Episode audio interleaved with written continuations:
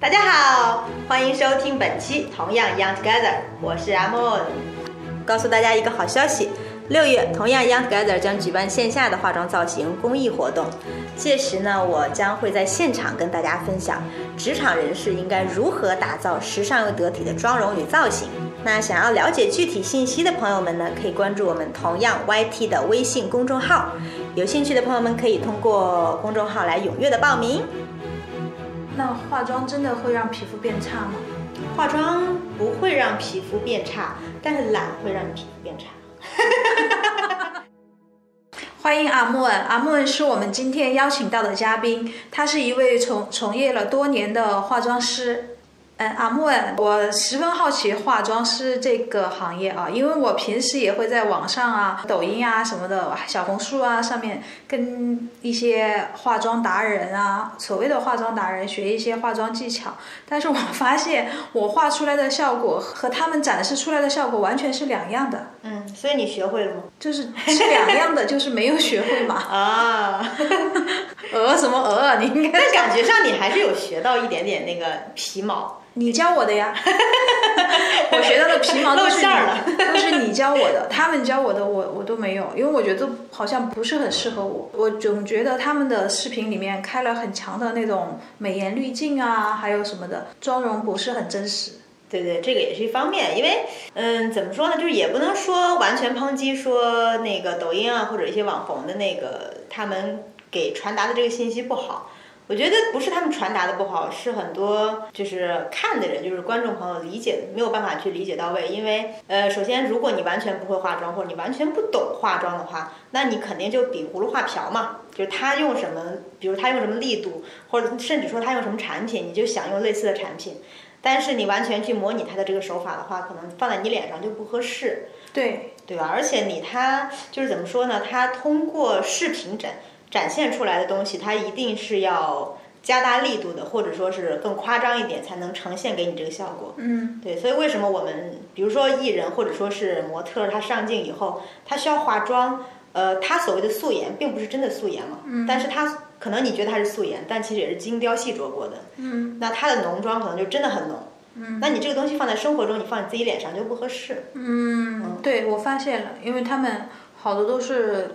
就长得挺漂亮的，然后双眼皮、大眼睛，嗯对，然后我按照他们的画眼影的区域去画自己的眼影的话，画出来就不好看。对，就像很多前之前不是有一些那个什么呃烘焙法上粉底，对，所以你自己要烘焙法是什么？烘焙法它其实就是，呃，比如说你先上粉底，再上散粉，再上粉底，就是它有一个步骤嘛，就可能反复反复这样子的话，让你的那个粉底底妆说是能够更贴合，但其实也是跟你的手法和你的经验有关系。嗯，你包括你每一步你上多少量，或者说你用多少力度，呃，都有关系。对，很多女生就去，我身边有很多女朋友也去试那个烘焙法，啊就发现自己那个皮肤怎么上完之后怎么就粉底那么厚，嗯一点儿都不贴妆。嗯，那肯定不贴妆嘛，你的手法又不对，那你的粉底你就按照它的那个量，你去上那个粉底的量的话，就非常夸张，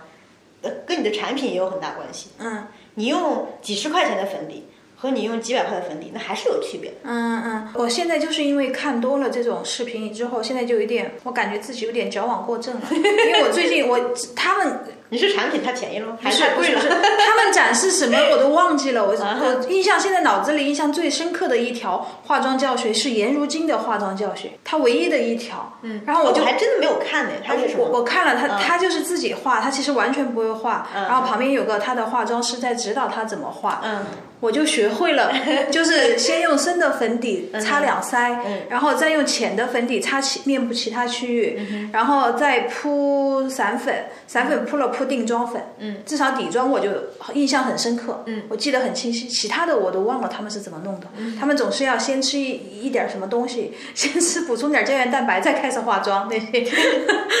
我就觉得。哎，这个一开始就错了，我的步骤就没有胶原蛋白这一步啊。 但我觉得很多它也是为了就是一是为些了卖一产品一对些不博主或者是一些对他们是为了那个有很大的广告植入在里面，对，所以你要是完全去跟风去这个的话， 没有科学依据啊！ 这这个这个是在冷笑对吧？刚 才是，其实很其实很奇怪。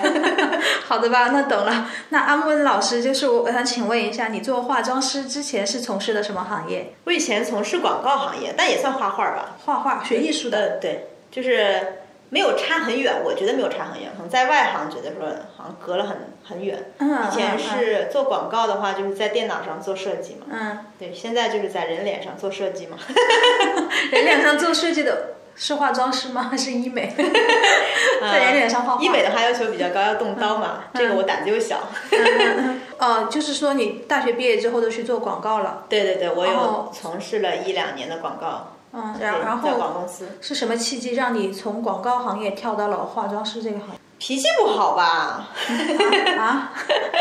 对，因为你做广告，其实很多时候也是要跟客户去沟通什么的。嗯那对，那个时候刚毕业，然后年轻气盛嘛，就觉得自己的东西最牛逼，嗯觉得客户哪哪儿都不好，嗯对，就脾气不太好。但后来发现其实自己也挺差的，客户的其实客户最大嘛，你要满足客户需求嘛，你做任何行业都是这样子。嗯对，但当时不懂嘛，不了解。嗯。但还有一方面是因为我本身自己又，嗯，我比较喜欢化妆，只是我一直不太是不太了解，说我怎么样去从就是就是这个行业应该是怎么样开始的，嗯嗯，而这个行业会是怎么样，对我来说是未知的，嗯嗯。而且还有一个契机，是因为当时刚好我所在的那家广告公司。他们是做服，就是他们是跟很多服装客户合作拍摄服装画册，嗯那我就能够当时有接触到化妆师，我就觉得哎，这个行业很有趣嘛，特别就你就可以看到他们就通过一些方式能够让这个模特变得不一样，拍出来的照片就是你喜欢的，嗯，就是本本人和上妆之后完全不一样。对，你就觉得说就很想要去了解这个行业，嗯，那是后来是自学的还是去系统的学习过？还是去系统的学习了，因为你自学的话，很多东西你没有办法去完全的了解。嗯，当然你可以通过现在我，因为我学的时候还是比较好几年前嘛，嗯，对，好几年前有点。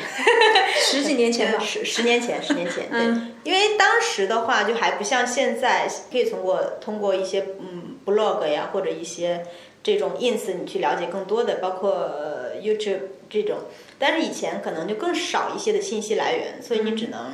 专门去跟人学，或者说是去学校学，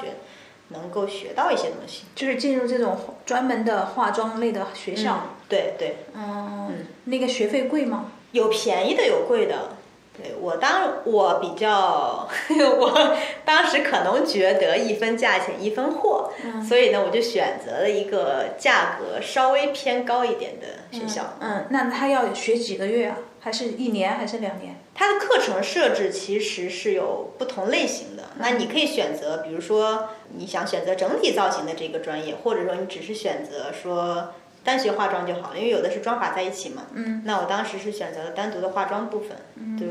除了发型以外的，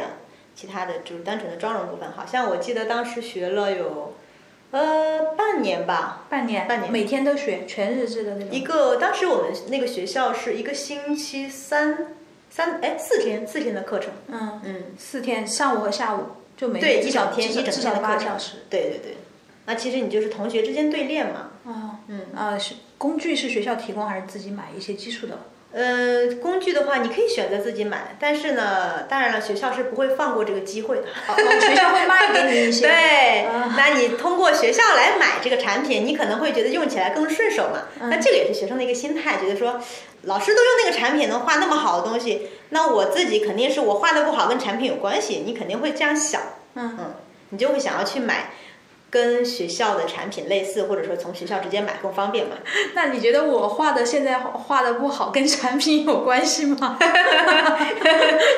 你自己觉得有没有关 系？我不知道，我觉得我买的那些粉底、化妆品什么都是大牌 子呀，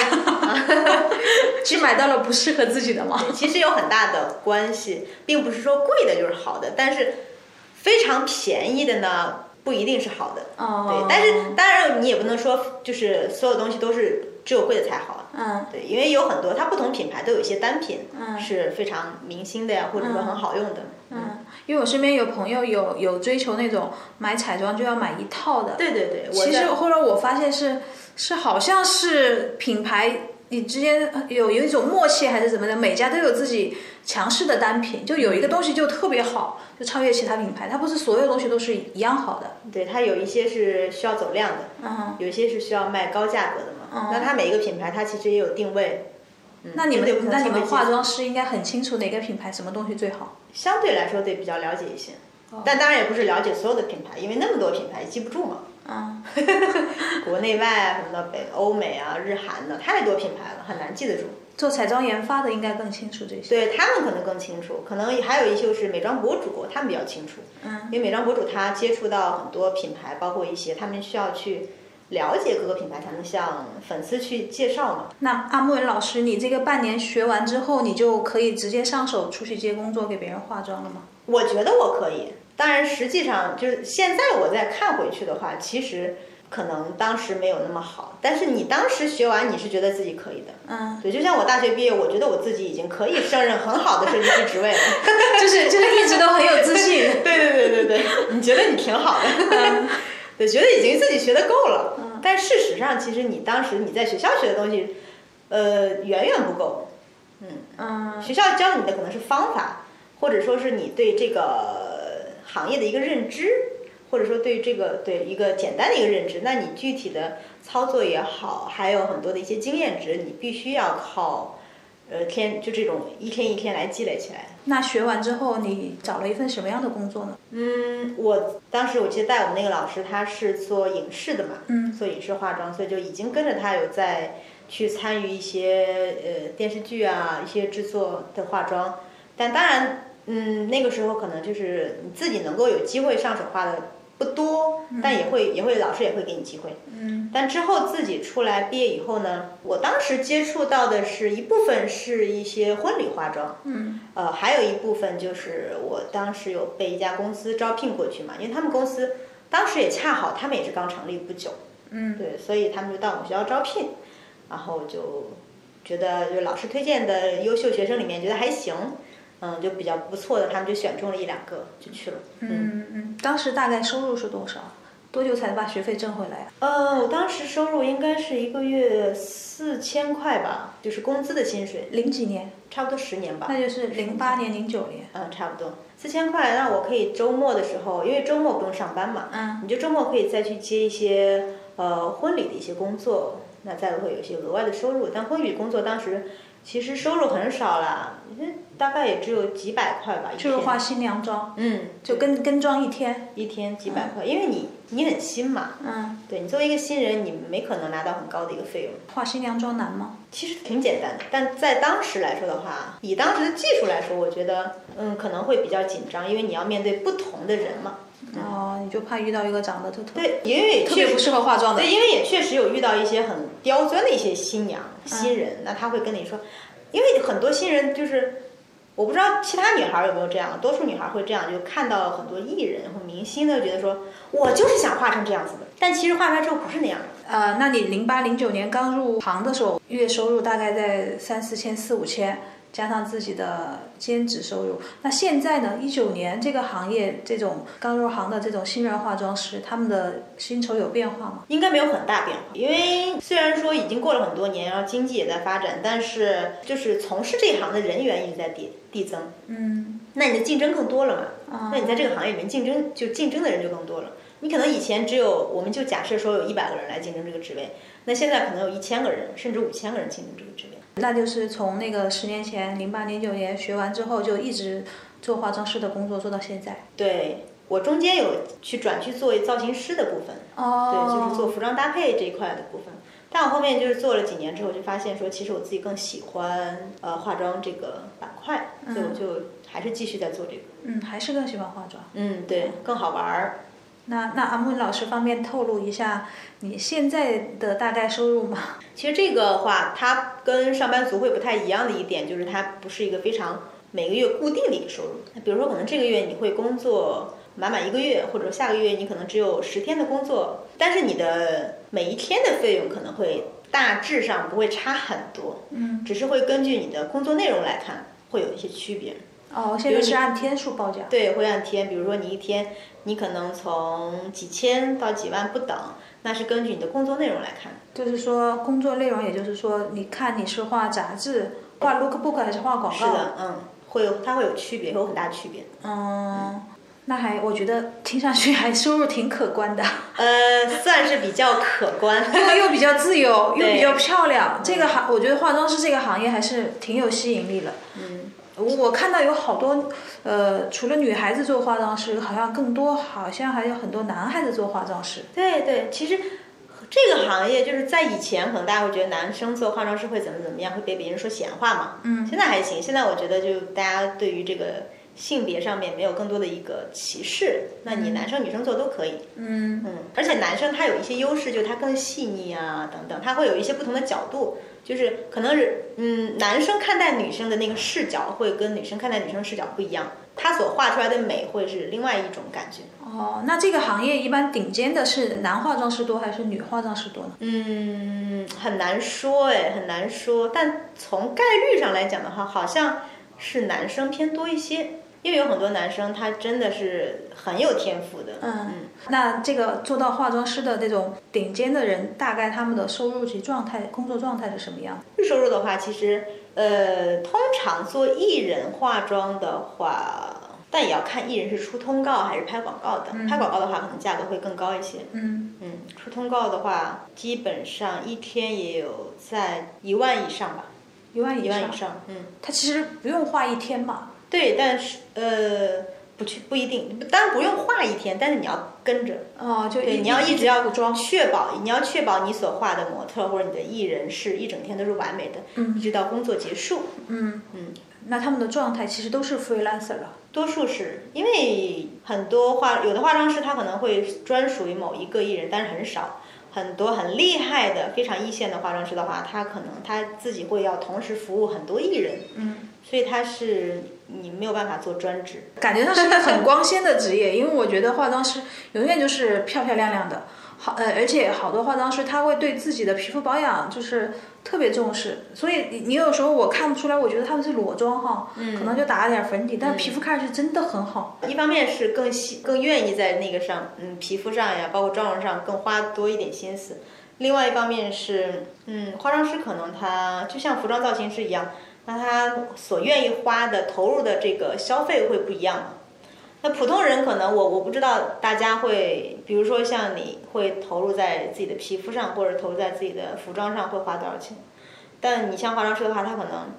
把他很多的这个消费都投入在自己的这个脸上，或者说自己用的产品上。嗯，那他们会知道一些那种嗯保养皮肤的那种小窍门吗？多数会，多数都有，你跟不我是每分个享人一都有个。嗯小窍门。我们来先来说化妆部分吧。化妆部分的话，就是因为我看到有很多女生就说：“哎呀，我那个化妆会容易，我不知道你会不会就是。”呃，你上完底妆，就是上完护肤步骤之后，你就会发现，哎，粉底有时候会搓泥，会会会，对吧？会搓泥，说哎，为什么会搓泥呢？到底是那个妆前产品用的不好，还是你的粉底不好？嗯，那其实呢，是因为一方面是因为你的这个距离间隔太近了，因为有很多人可能化完底妆就直接上粉底，嗯，然后另外一方面就是很多女生她当然了，防晒霜是要擦了，但是确实是有很大就是很大一部分的防晒霜，它会导致你之后的彩妆部分搓泥。所以你在选择防晒霜的时候，还是要就是多去试一下，不要是那种不要用太油腻的，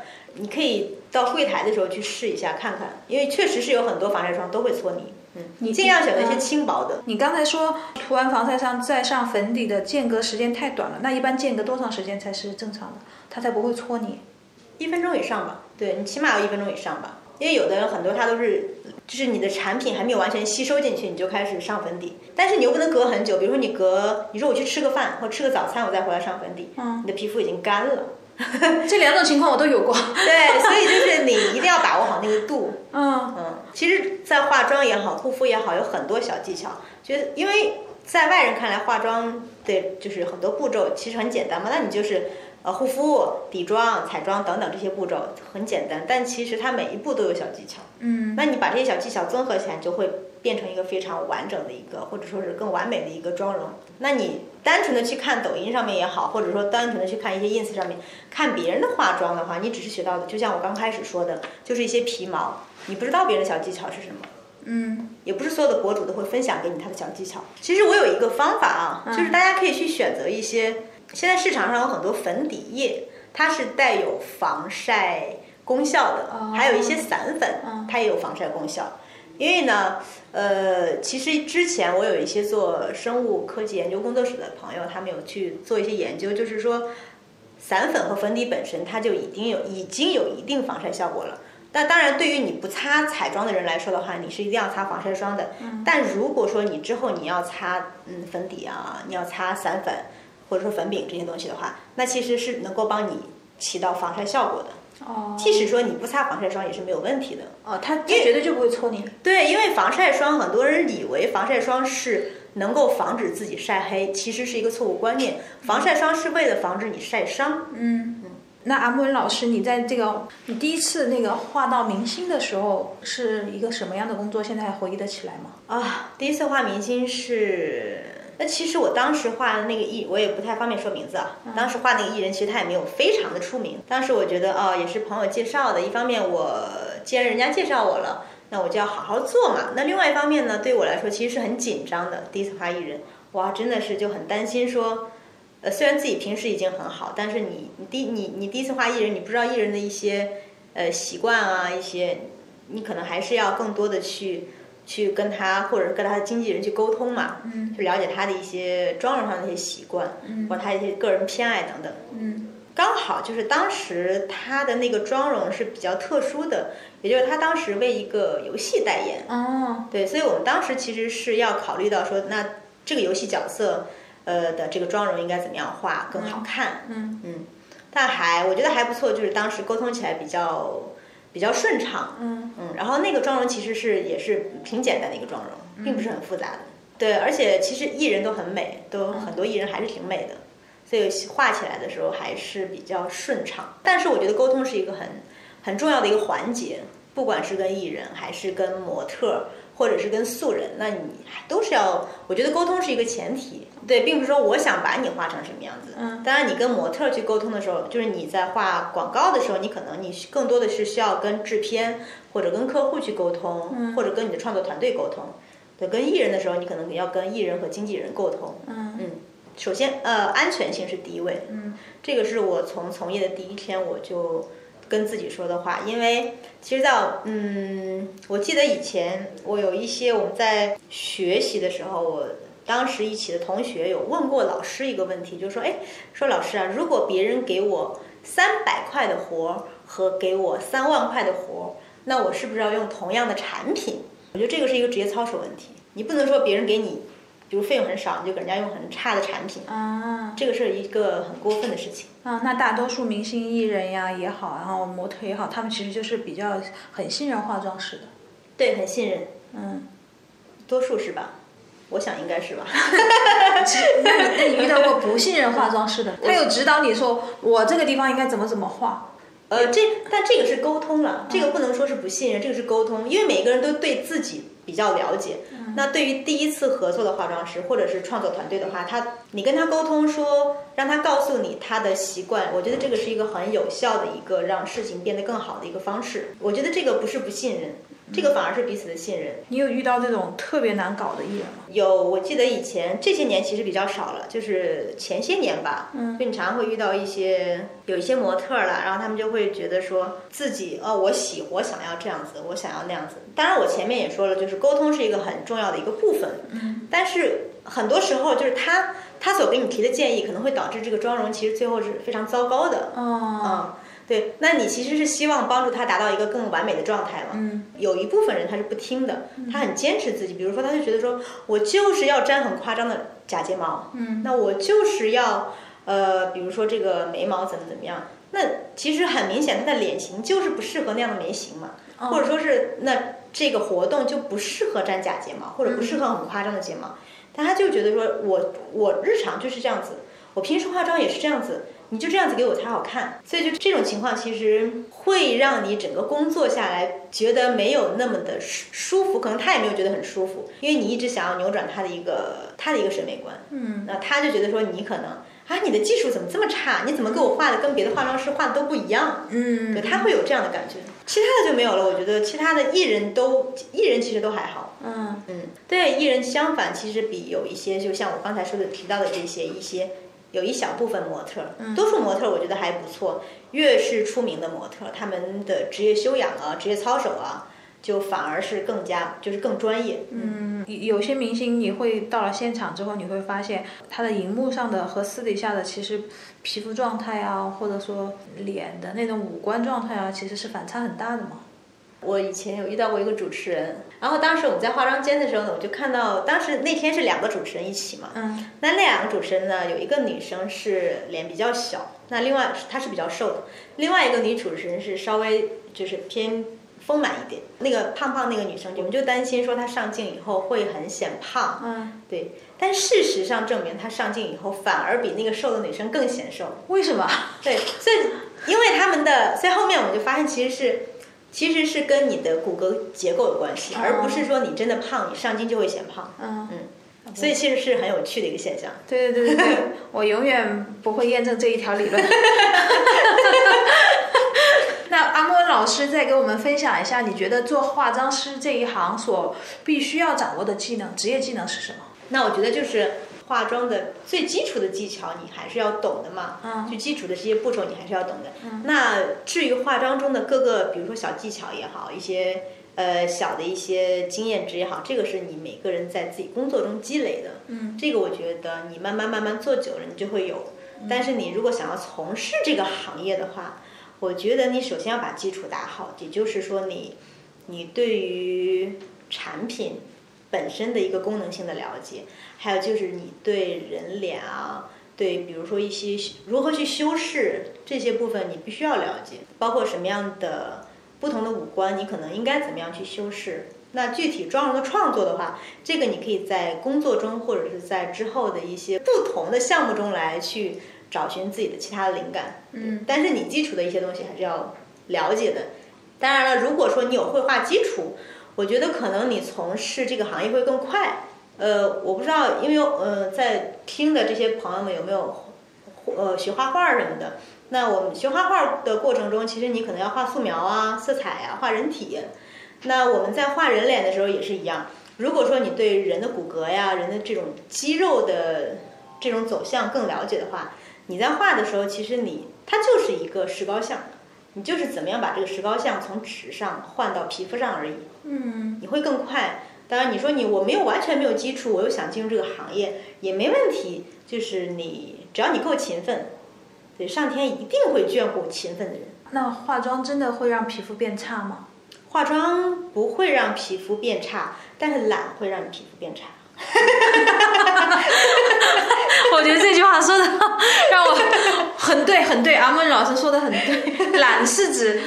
懒得化妆，还是懒得保养、懒得卸妆这些，对吧？对，很多啊，懒涵盖的面儿太广了，呃，包括你懒得睡觉，然后懒得去考虑你的饮食问题，然后你懒得护肤，甚至懒得卸妆，嗯，所以我很多人说我化妆会让皮肤变差，所以我不化妆，我觉得只是在给你的懒找一个借口。但当你皮肤变差的时候，我不知道你还能找什么借口。嗯，你说我没有化妆，然后我皮肤为什么还这么差？就雾霾太重就了，是懒啊嘛。就是雾霾太重。可是为什么很多人在雾霾这么重的情况下，还还在化妆的情况下，每天那么辛苦，还能皮肤那么好呢？ 那个是它，那个是基因吧？ 不是吗？那个就是 基对因。所以，所以我觉得懒，如果是懒的女生的话，就会像我这样找很多借口 对，一定会给自己找到一个让自己说服自己的一个借口和理由。 啊，好好好好开心啊！谢谢阿梦老师。嗯，好。然后也希望大家如果有兴趣的话，可以关注我们的公众号。然后之后呢，我们也我也会在同样呢跟大家分享一些非常实用的一些干货，好吧？